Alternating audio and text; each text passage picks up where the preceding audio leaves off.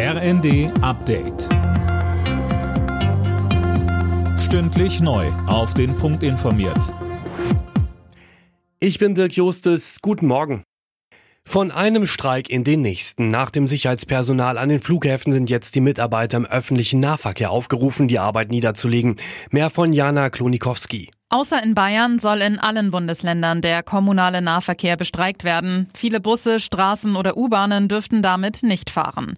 Verdi will so Druck in den laufenden Tarifverhandlungen machen. Anders als bei den Flughafenmitarbeitern geht es der Gewerkschaft nicht um mehr Geld, sondern um bessere Arbeitsbedingungen. Sie fordert, wie die Lokführergewerkschaft GDL, eine 35-Stunden-Woche bei gleicher Bezahlung wie bisher.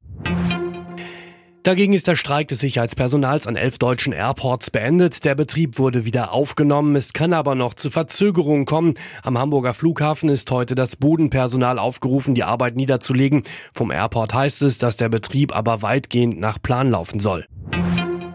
Mal wieder geht's ums Geld. Im Bundestag soll der Haushalt fürs laufende Jahr heute mit den Stimmen der Ampel beschlossen werden. Im Bundesrat kommt das Thema anders als von der Ampel geplant, aber nicht auf den Tisch. Die unionsgeführten Länder blockieren nämlich. Nach dem Bekanntwerden des Geheimtreffens von Rechtsextremisten und AfD-Politikern verliert die Partei in Umfragen weiter.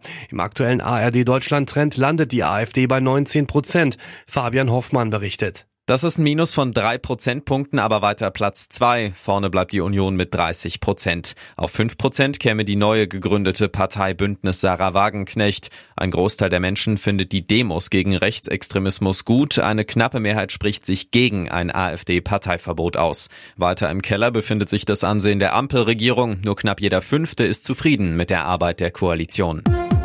Alle Nachrichten auf rnd.de